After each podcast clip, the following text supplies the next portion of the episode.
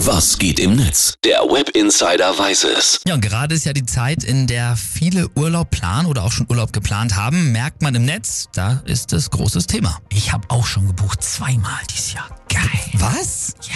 Das ist ja auch schön. Freut mich für dich, ja. Also ich habe noch nichts auf die Kette bekommen, aber schauen wir mal, was die User zu dem Thema sagen. Hier der User Gabby Gibson schreibt, Kollege sagt, ich habe morgen Urlaub, alle Welt, viel Spaß, nur Deutsche. Wer hat das denn genehmigt?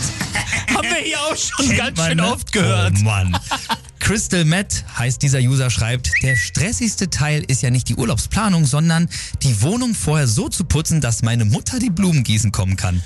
Na, auch wegen sowas bin ich äh, 250 Kilometer weggezogen von meinen Eltern. Also könnte mir nicht passieren.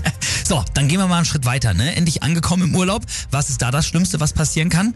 Man begegnet anderen Deutschen, die dann so deutscher als deutsch sind. Weißt du, so Ja. Allmanns. Oh, weia. Gavin Karlmeier schreibt dazu, Ach ja, dieser, Wel dieser weit verbreitete Irrglaube, dass Menschen im Ausland plötzlich die deutsche Sprache doch verstehen, wenn man sie nur ganz langsam spricht. Oh ja, super nervig. Und Patrick Stenzel twittert, mein Urlaubsliebling bisher, der Deutsche, der hier in einer Eigentumswohnung le lebt und einmal am Tag auftaucht, nur um den Spaniern zu erklären, dass ihre Luftmatratzen im Pool nichts verloren haben.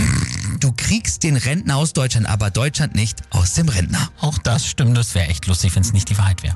Und zum Schluss hier ein Posting, das könnte von mir sein. Don Sebo schreibt, beim Rewe am Gewürzregal an Kräutern der Provence riechen, das ist mein Urlaub 2023.